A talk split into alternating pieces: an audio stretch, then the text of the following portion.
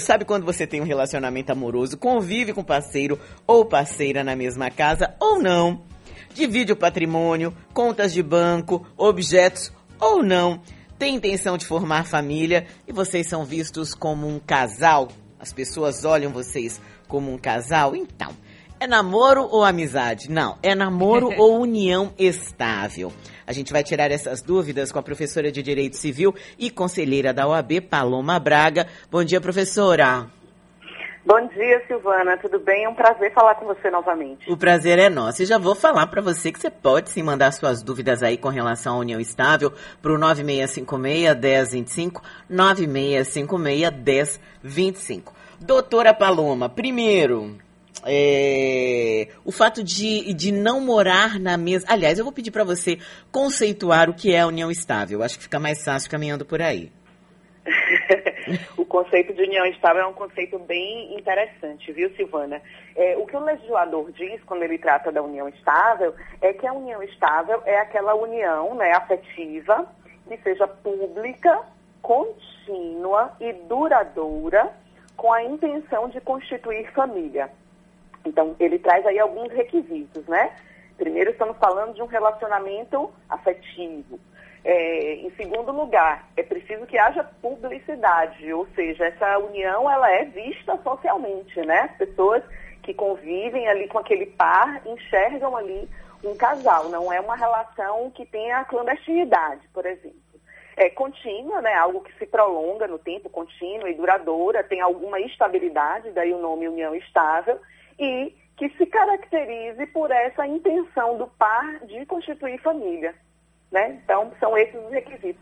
Apesar do legislador falar em, em continuidade e duração, não existe nenhum requisito de tempo. Né? O legislador, há muitos anos atrás, quando a, a, união estável foi regulada inicialmente, havia um requisito de cinco anos, muitas pessoas ainda é, é, têm essa ideia no senso comum, mas atualmente não existe prazo mínimo para ser considerada uma união estável.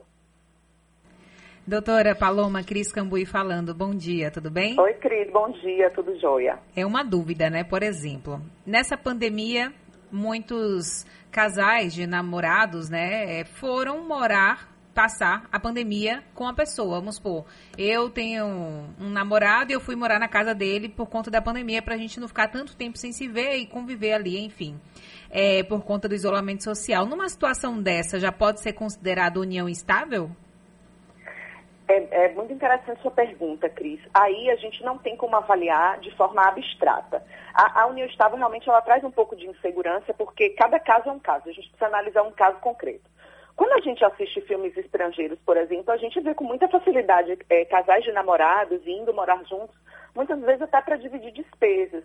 Mas é, isso não descaracterizaria o namoro. Então é preciso avaliar aí, e aí é que vem a dificuldade é, na hora de, de, se analisar isso no, no âmbito de um processo, por exemplo, é de saber qual é a intenção desse casal se eles é, vão morar juntos apenas no período da pandemia, é, às vezes até pela questão econômica, não vamos aproveitar esse período então para a gente poder se ver mais, poder economizar, mas eles ainda não, não se apresentam e não se veem como família, a gente ainda tem um namoro.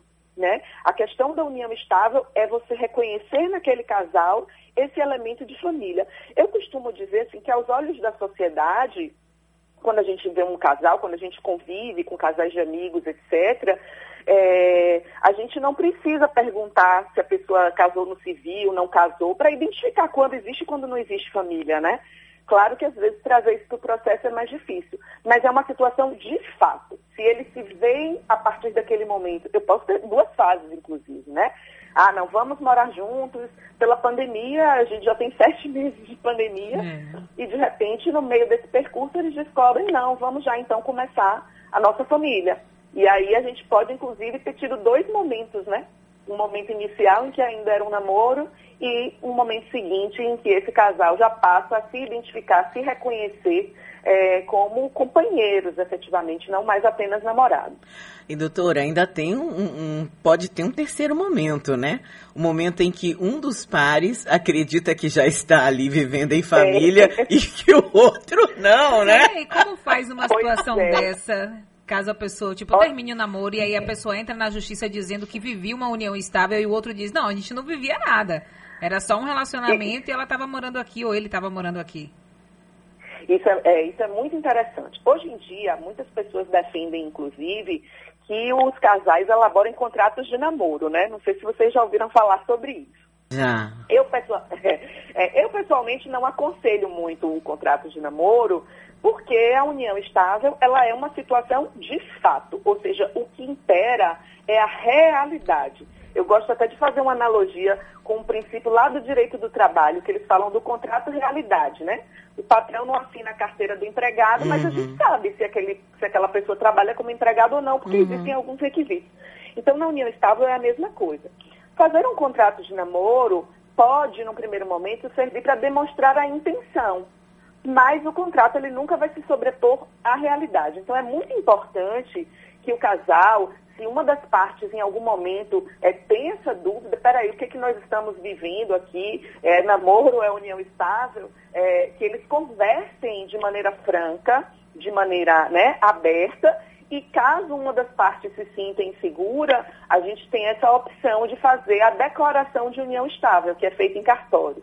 A declaração de união estável, ela não é obrigatória, tá? Não é um, um, um documento essencial para se caracterizar a união estável. Mas na medida em que eles manifestam é, esse desejo né, perante um tabelião, você tem aí um indicativo de que as partes realmente estavam se vendo como companheiros. Uhum. Se não, são todos os elementos de prova disponíveis, né? Como provar que eu tinha ou não uma união estável. E aí eu volto a, a, repetir que essa questão da publicidade, ou seja, de como o casal é visto socialmente, é muito relevante, porque a gente vai ter as provas testemunhais, a gente vai ter aí é, relação, às vezes, de dependência no cartão de crédito ou no plano de saúde, né? Alguns indícios que vão demonstrando que aquilo ali ultrapassava é, uma relação apenas de namoro. O STJ, é, recentemente, quando tratou do namoro qualificado, né, deu esse adjetivo aí para as relações de namoro, ele diz o seguinte, olha, no namoro, os casais têm uma projeção de constituir família no futuro. Ah, a gente está namorando, no futuro a gente quer constituir uma família. Na união estável, esse projeto é um projeto presente, né? Nós já estamos constituindo uma família. Então é muito importante que o casal sempre mantenha essas conversas francas. Se uma das partes está se sentindo desconfortável, está sem saber qual é, né, o que, que se passa na cabeça do outro, é muito interessante que eles sentem, conversem e, eventualmente, procurem também um advogado para tirarem as suas dúvidas, esclarecerem, né? É, que, que, de que forma eles podem se assegurar. Doutora Paloma Braga, a senhora disse aí que a união estável é, depreende relação afetiva, pública, contínua, duradoura com a intenção de constituir família. Vamos falar de novo da pandemia, mas não precisava ser. Tem que morar na mesma casa, porque muitos casais ficaram separados, né? Nesse momento, até por causa de trabalho. Precisa morar na mesma casa? Não precisa. Não precisa, assim como casamento não precisa. Às vezes a gente tem casais que um mora numa cidade e outro em outra por causa do trabalho, né? E só ficam juntos muitas vezes nos finais de semana. A gente tem um, caso que é bem famoso, que é da cantora Rita Lee, que ela e o marido moravam no mesmo prédio, mas em apartamentos vizinhos, para cada um ter o seu espaço, a sua privacidade. Então, morar junto não é obrigatório, tá? Não é necessário. Eu posso ter um, um casal de namorados que mora junto e não tem união estável, e eu posso ter uma união estável com pessoas que moram em muitas vezes até em cidades diferentes. Doutora, tem um ouvinte que passou aqui, ó, o Nero, ele mandou: Tenho três anos morando na casa da minha sogra com a esposa. Já pode ser considerado união estável? Aí eu já comento, né? Se ele mesmo já está intitulando ela de esposa. Perfeito, Cris. Ele acabou de produzir a prova da união estável. já chamou de sogra, já chamou de esposa, então é. a família já está aí configurada. Então, sim, viu, Nero? É considerado uma união estável, viu, bonito? Tem outro Ele ouvinte tá dando publicidade. É, tem um ouvinte aqui também que fala assim, ó. Gostaria de saber se quem mora com uma pessoa há cinco anos, porém essa pessoa ainda está casada com a ex e ela não quer dar o divórcio, caso ele venha falecer, hum. quais os meus direitos perante a lei? Ô, doutora, eu vou começar perguntando o seguinte, porque eu estava estudando sobre isso ontem. Alguém pode dizer que não vai dar o divórcio, doutora? Pois é, eu falo sempre isso com os meus alunos, viu, Silvana? Essa conversa de não vou dar o divórcio, ela não existe, né? Porque ninguém é obrigado a ficar casado, né? Para casar, a gente precisa das duas vontades e para se permanecer casado também. Claro que quando uma das partes quer, ela pode dificultar a vida do outro, atrapalhar, e aí entram as brigas por patrimônio, entram as brigas por guarda de filhos e etc. Mas, é, inclusive, a gente pode entrar com um divórcio que seja um divórcio litigioso, seja, em que as partes estão brigando por essas questões, e o juiz antecipa o rompimento do vínculo, ou seja, o juiz antecipa o divórcio, ou seja, muda o estado civil deles no início do processo e o processo continua com as discussões acerca dessas questões acessórias, né? Bens, filhos, pensão alimentícia, etc. Então não existe isso de não dar o divórcio. Existe a pirraça, a existe discordância, mas ninguém é obrigado a ficar casado. E a enrolação, né, doutora? Porque a gente vê muito isso também, Sim. né? Não querer ir. É, às vezes a parte que diz, ah, o outro não quer dar, o outro quer dificultar, e a parte é, falar, ah, eu não quero entrar nessa briga. Então diz, ah, não quer dar. Mas esse é um instrumento que não, não cabe mais. E aí a pergunta, né, do nosso ouvinte: uma pessoa casada, mas separada de fato, pode ter união estável? Silvana está maravilhosa, com a terminologia assim já toda perfeita, hein? Estava estudando, doutora, mediação familiar ontem, tenho prova. Arrasou. Arrasou aí, usou as expressões todas de forma perfeita. É, só um acréscimozinho que a gente estava falando da questão do divórcio, muitas vezes também as pessoas é, postergam porque divorciar é caro, né? É mais caro do que casar. Porque para casar você não precisa de advogado, por exemplo. Para algum divórcio, por mais que seja um divórcio consensual, é, sem filhos, às vezes sem bens a partilhar, você precisa é, de um advogado, você tem custas, né? Mesmo que seja um divórcio extrajudicial. Então não é algo muito barato e isso também às vezes atrasa. O divórcio, ele serve basicamente para alterar o nosso estado civil. Então a pessoa sai do estado civil de casada e vai para o estado civil de divorciada. E aí a gente resolve todas essas questões que nós já comentamos aqui. Mas, a partir do momento que essas pessoas se separam, é, e aí eu digo que Silvano usou a expressão perfeita, porque muita gente fala em separação de corpos, mas separação de corpos é uma outra coisa, o nome correto é separação de fato, ou seja, aquilo que acontece no mundo dos fatos, cada um vai para o seu lado, né? cada um vai viver a sua vida. No momento que, que existe essa separação de fato, é como se a gente congelasse ali a situação do patrimônio, por exemplo. Então, a gente congela naquele momento ali da separação de fato, a gente tem que apurar o que, que aquele casal tinha de bens a partilhar e se esse divórcio só vier a sair daqui a cinco anos, por exemplo, a gente vai fazer essa partilha com base naquilo que existia no momento da separação. Então, o ouvinte que pergunta, ah, então o meu atual companheiro, né, pelo que eu entendi, ele já vive em união estável há cinco anos como uma pessoa, então temos aí o requisito da estabilidade. É, o meu companheiro ou a minha companheira ainda está juridicamente vinculado ao cônjuge anterior, ou seja, o estado civil ainda é casado. É, a pessoa casada, ela, em tese, não pode manter união estável, mas quando ela está casada. Nesse caso, quando já existe a separação de fato, não existe nenhum impedimento que se reconheça a união estável. Então, esse casal hoje vive em união estável. É, foi ouvinte, é, homem ou mulher que perguntou, eu não me recordo agora. Foi homem ou mulher, Cris? Tem um, um, rapaz aqui Não, foi homem ou mulher que, manda, que fez a pergunta? Foi uma mulher. Agora foi uma tem... mulher. Então, ah, pode falar. Ela desculpa. é companheira dele, ela é companheira, e no eventual falecimento do companheiro dela, ela vai receber o tratamento de companheira. Ou seja, se ele tinha bens do casamento anterior ainda para partilhar, vai precisar resolver essa partilha em relação ao casamento, mas ela é a atual companheira, aquilo que eles construíram juntos pertencem aos dois, ela vai ter direito a, a receber eventual benefício previdenciário, né, se ele tiver direito, pensão por morte, etc. Então ela não está desprotegida pelo fato dele ainda estar casado. Agora, bora combinar, né, gente? Bora adiantar esse divórcio, se for o caso, porque É. imagine depois, não é não, doutor, a dor de cabeça que é você fazer uma partilha de bens, o que você tinha com é, é uma mulher, né? O que você É. tinha, enfim, com outro companheiro, com a outra companheira, para depois você poder fazer aí, receber o que é da sua parte. É complicado e num momento de dor também, né? É verdade. Exato, e aí depois às vezes acontece isso, a pessoa se muda de cidade, às vezes perdem o contato, às vezes a pessoa morre. Então, assim, quanto mais a gente não postergar, né, não adiar essas decisões que são difíceis, é melhor para todo mundo. Assim, não tomar decisões na hora da raiva, mas também não deixar para daqui a 10 anos. É. Doutora, é, perguntinhas assim rapidinhas. Existe diferença entre união estável heteroafetiva ou homoafetiva?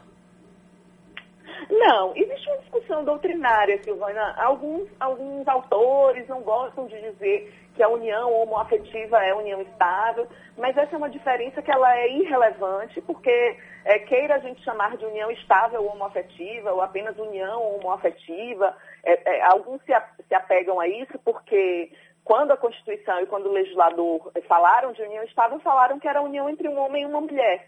Então, algumas pessoas defendem que eh, eh, o Supremo teria criado uma nova espécie. Mas isso é absolutamente irrelevante, porque no campo dos direitos é uma equiparação. Nós temos uma união estável ou homoafetiva, é como eu pessoalmente prefiro chamar. Outra pergunta: é, o que, que é necessário para a dissolução da união estável? É necessário é, que o casal vá até o- o- o- a justiça e desfaça, faça uma dissolução formal? Ou, como acontece com o casamento, uma separação de fato já está valendo? Ótima pergunta também. Tudo vai depender da situação. Se era um casal que passou a viver junto, numa união estável, não formalizou isso, não fez declaração de união estável, foi viver junto, depois não deu certo. Mas assim, eles não têm filhos, ou eles não acumularam patrimônio juntos, cada um já tinha o que é seu, eles não, não têm nada para dividir, do mesmo jeito que eles se juntaram, eles podem se separar. Não é necessário nenhuma formalização. Quando a pessoa faz uma escritura de união estável, né, documenta a declaração de união estável, é interessante fazer a formalização. E se tiver bens e ou tiver filhos, aí a gente vai precisar formalizar isso para ver como vai ficar a partilha dos bens, né, especialmente quando a gente tem bens imóveis que precisa registrar no cartório, né, com quem vai ficar ou a divisão. E a questão dos filhos, a gente precisa definir como vai ser a guarda, como vai ser o convívio e a pensão alimentícia. Então, aí vai depender. Se foi uma união simples, passageira, que não trouxe maiores consequências no campo patrimonial, ou não houve filhos, ela pode ser desfeita de modo tão simples quanto foi feita. Caso contrário, aí é interessante que tudo seja formalizado para garantir os direitos de todos os envolvidos, né? Inclusive das crianças. Tem uma outra pergunta aqui, doutora, de, de um senhor, um indivíduo, que diz que eh, se relaciona com uma mulher há 15 anos, não moram na mesma casa, né, Cris? É, eu, eu vou botar aqui rapidinho, que Ah. é um áudio que ele mandou. Deixa a mulher dele ouvir que Olha ele vai ver só. Aqui. É o seguinte, eu tenho uma pessoa que eu fico com ela 15 anos, certo? Eu moro na minha casa, ela mora na dela, se vê duas, duas vezes na semana, três vezes na semana. Isso é união estável? Eu não sei estar, mas ele tá enrolando essa mulher, viu? Não, estão namorando, É. assim, quem sabe, É. né? pelo, pelo que ele descreve, né, eles não têm. Para a gente fazer, como eu, eu comentei no início da entrevista, né, eu digo assim, socialmente a gente não percebe diferenças entre um casal que é casado no papel, como a gente fala, né, e um casal que vive em união estável, porque socialmente eles se apresentam da mesma forma. Porque existe um elemento que existe no casamento que é o que a gente chama comunhão de vida. O que é uma comunhão de vida? Você ter uma vida em comum com a pessoa, né? Ter uma vida em comum não significa necessariamente morar na mesma casa, mas isso de esse projeto mesmo, essa vivência de construir as coisas juntos e tal. Pelo que ele fala, né? Ah, eu estou há 15 anos, mas cada um vive sua vida, a gente se vê duas vezes na semana e tal. A mim me parece um namoro. Tá certo. Olha, doutora, a gente poderia passar o dia aqui, né? Quando a Ai, gente. adoro. Pô, é, é mu... E assim, essa área de família é uma área, aliás, direito civil é, é direito, né? Direito civil, direito penal são sempre incríveis, porque a gente tem muitas dúvidas, em especial quando a gente fala de, de coisas como o direito de família. Quero agradecer muito a doutora Paloma Braga, ela que é professora de Direito Civil e conselheira da OAB. Professora, muito obrigada, viu? Bom dia. Bom dia, eu que agradeço a vocês o convite. É um tema realmente apaixonante do nosso dia a dia e eu estou sempre à disposição de vocês, tá bom? Tá bom, um obrigada. Grande.